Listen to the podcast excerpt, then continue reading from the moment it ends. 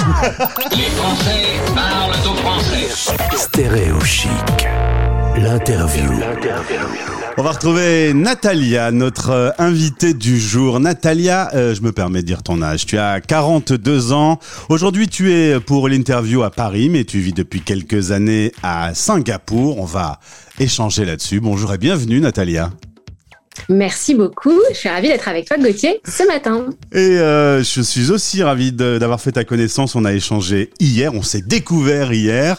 Tu m'as raconté un peu ta vie. Alors, euh, de base, on allait parler essentiellement de ton podcast. Allez, hop, tu fais des podcasts avec des Français expatriés.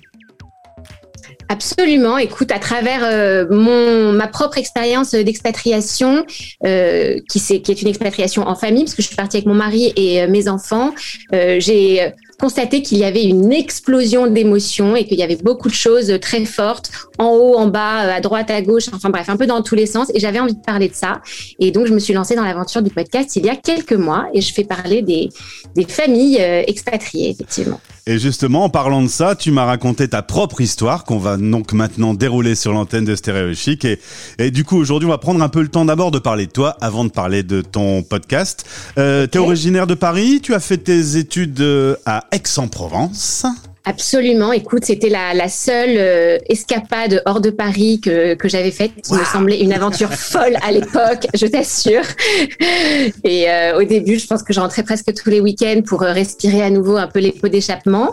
Euh, donc voilà, une vraie Parisienne, née à Paris, vécue à Paris, et je ne comptais pas du tout partir à l'étranger. Écoute, au début, c'était pas du tout au programme. Et finalement, avec l'arrivée de trois enfants qui ont à ce moment-là un an, six ans et huit ans, il y a une envie de bouger. Tu te dis, bah c'est bien, je travaille dans la mode. Hein, T'étais dans un métier euh, euh, un petit peu strass paillettes. euh, on peut dire un tout petit peu super- superficiel peut-être? Écoute, en tout cas, euh, pour en revenir aux émotions, haut en émotions, puisque on fait euh, des sacs, des chaussures euh, et des vêtements, mais il y a toujours beaucoup, beaucoup de, de voilà, de choses qui se passent. Euh, C'est toujours des, énormes problèmes, comme si tu faisais de la chirurgie à cœur ouvert, et en même temps, euh, voilà, ça, ça génère pas mal d'argent, donc euh, pourquoi pas.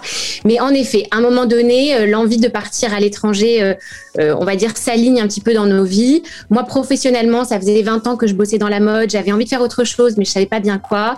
Et puis familialement, j'avais traversé deux années un peu, euh, un peu compliquées. Euh, voilà, mon papa qui avait été malade et malheureusement ça s'est pas bien terminé. Et du coup, euh, alors que j'ai une famille très soudée, euh, frères sœurs, je veux dire, j'avais quand même besoin voilà d'aller respirer et de de- d'ouvrir un nouveau chapitre. Et puis il y avait une super opportunité pour mon mari. Et donc en très peu de temps, on s'est décidé, on a fait nos valises et on a dit euh, allez hop, c'est parti. Toi qui avais fait essentiellement des allers-retours entre Paris et le sud de la France, d'un coup tu traverses le monde et t'arrives à Singapour. Et là tu m'as dit texto les six premiers mois, j'ai dévissé. Ah ouais, vraiment. Écoute, euh, j'avais euh, voyagé pas mal euh, pour le boulot, moi perso, donc je pensais que je, je saurais vivre à l'étranger, que ça serait facile. Je suis un peu une euh, maniaque de l'organisation, donc tout était hyper calé, l'appartement, les écoles, les enfants, la nounou, les activités extrascolaires. Mais j'ai pas réalisé à quel point pour moi c'était un reset de tout Ouais. et qu'il fallait tout redéfinir. Et en fait, euh, à 40 euh, plus, je me suis retrouvée à aller, enfin, ouais, à devoir euh, aller rencontrer des gens, te faire des copines, te faire des amis, rencontrer des gens qui au début, euh, tout le monde est très sympa, mais tu mets du temps à recréer ton écosystème et j'ai trouvé très difficile. Euh, et puis tu sais plus rien, tu as une ampoule qui pète, tu sais pas où aller l'acheter. Euh, Les enfants qui me demandaient maman le matin, il n'y a pas de choc à pic. Je dis ouais, mais en fait je sais pas où les acheter quoi. Juste euh, donc euh, voilà, j'ai trouvé que c'était difficile au démarrage et puis en effet j'ai un peu dévalé dévalé la piste noire sur les fesses. C'est bien qu'on en parle parce que souvent on voit les bons côtés des choses, on oublie un tout petit peu les moments qui sont difficiles. Ce moment où tu te retrouves dans ton appartement et en effet tu te dis mais moi j'ai tout j'ai tout à changer, j'ai un peu tout perdu.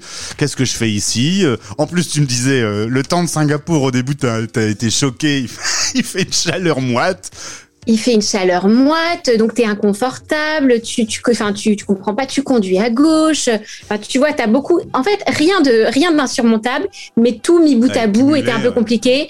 J'avais mon, mon mari qui euh, voyageait, parce que quand tu es à Singapour, euh, bah, tu, voyages beaucoup. En fait, c'est euh, un peu la, la plateforme de l'Asie du Sud-Est. Donc, en gros, les gens qui bossent là-bas sont tout le temps en voyage. Donc, ils voyageaient tout le temps. Donc, j'étais seule dans un appart dans une ville que je connaissais pas. Et, je me suis souvent dit, mais pourquoi j'ai fait ça en fait? Pourquoi j'ai lâché mon job? Pourquoi je me retrouve à la maison comme ça derrière? Qu'est-ce que je vais faire de cette expérience Et puis finalement, il y a la construction d'un nouvel univers. Tu te fais de nouveaux amis, tu te mets à faire du coaching, tu, tu, voilà, tu, tu, rencontres, tu te rends aussi qu'il y a une communauté euh, d'expats bienveillants et que tout le monde s'entraide. Et tout Ouais. ça, ben, ça te permet de te reconstruire. Exactement. Et en fait, je déconstruis vachement mes projections. Moi, qui étais, je le dis franchement, hein, une Parisienne hyper fermée. Enfin, tu vois, j'avais mon groupe d'amis. Je pense que je jugeais vachement les gens. Tu vois, euh, on dit faut jamais le, juger le livre euh, avec sa couverture. Bah moi, je pense que j'étais quand même pas mal là-dedans. Ouais. Et en fait, l'expat, ça m'a obligée à m'ouvrir. Et j'ai fait des rencontres fantastiques de gens que j'aurais probablement croisés, mais peut-être avec qui j'aurais pas échangé, euh, tu vois, dans mon, dans mon écosystème parisien. Et ça m'a énormément ouverte. Et en fait, j'ai commencé comme ça euh, à me faire des copains, à bosser, à faire des missions de conseil. Je me suis formée effectivement au coaching. Je suis sortie complètement de mon chemin euh, habituel et c'était inconfortable, mais c'est vachement bien. T'es en train de me dire que selon l'univers dans lequel on, évolue, on peut avoir un caractère qui évolue aussi? Tout à fait.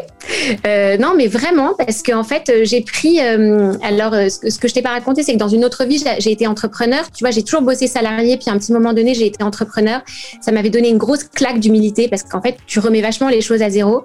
Et là, je trouve que l'expat, c'était un peu pareil. Tu vois, j'arrivais avec pas mal d'a priori, avec ma petite vie bien organisée, etc. Et là, en fait, ça m'a demandé de, voilà, de remettre un peu les choses à zéro et puis de, de faire les choses différemment. Et ça m'a fait beaucoup de bien. Et ouais, le caractère, évidemment, je pense que je suis plus, euh, beaucoup plus ouverte qu'avant. J'espère plus sympa même, tu vois. je sais pas. Pour l'instant, t'as l'air sympa, Natalia. Je, je ne sais pas, je te connais pas bien. Mais, euh, tu tu t'installes en été 2019 avec toute la petite Ouais. famille. On n'est pas sans savoir qu'en mars 2020 arrive la pandémie. Et à Singapour, c'est pas comme à Paris. Hein, c'est pas géré de la même façon. Non, c'est pas géré de la même façon. Singapour, c'est un État relativement autoritaire. La règle, c'est la règle. Donc même avant la pandémie, euh, si tu veux, tu voilà, tu tu. bon, Singapour, ça s'appelle the fine city. Ça veut dire que fine, c'est l'amende. Dès que tu fais un truc euh, pas bien, t'as une amende. Euh, Traverser, l'amende, traverser elle- la rue euh, hors des clous, tu te traverser la rue hors des clous, euh, ton chien qui fait ses besoins dehors, c'est 3000 dollars d'amende. Enfin, si tu veux, ça peut aller, tu vois, ils, ils rigolent pas du tout. Et donc arrive le Covid et là, le- les mecs deviennent un peu militaires. Donc on s'est fait confiner, euh, comme en France, euh, mais euh, avec vraiment interdiction stricte de sortir plus que deux par deux. Alors quand tu es une famille de cinq, tu dis, bah, je peux quand même sortir avec ma famille. Ils te disent, bah non. Ah ok, Euh, tu dois rester, dans les petits carrés jaunes, ton masque évidemment, tu as des mecs qui rôdent partout pour te demander de remettre ton masque, de pas t'approcher trop près de tes voisins. Et puis ensuite, euh, on a eu, on a été, tu sais, je sais qu'il y a eu une grosse polémique en France, mais nous on a eu très vite un QR code sur le téléphone. Tu ne pouvais rentrer, mais même chez toi, c'est-à-dire pour rentrer chez toi dans ton immeuble, fallait, faut, faut biper, enfin, et ils savent où tu es. Et les enfants qui n'ont pas de téléphone, ils ont ce qu'ils appellent un petit token qu'il fallait coudre sur les vêtements. Tu Ah vois, ouais. c'est quand même euh, hardcore. Et s'ils l'ont pas, ils rentrent pas à l'école.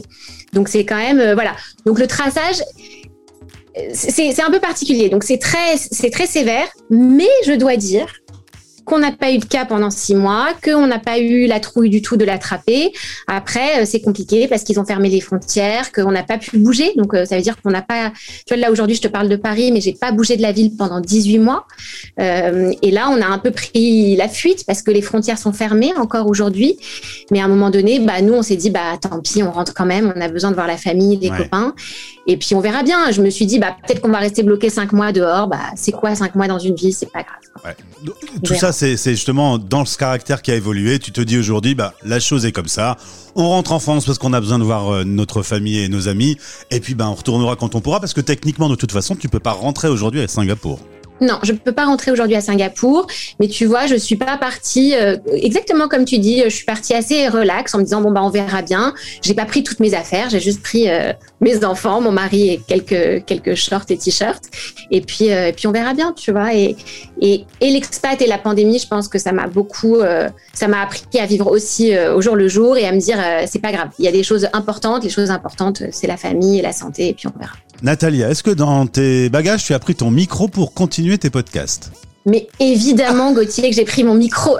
C'est-à-dire, euh, tu sais pas, je me dis alors lequel, parce qu'à la maison, évidemment, j'ai euh, trois micros, mon machin, donc j'ai pris mon petit euh, Zoom.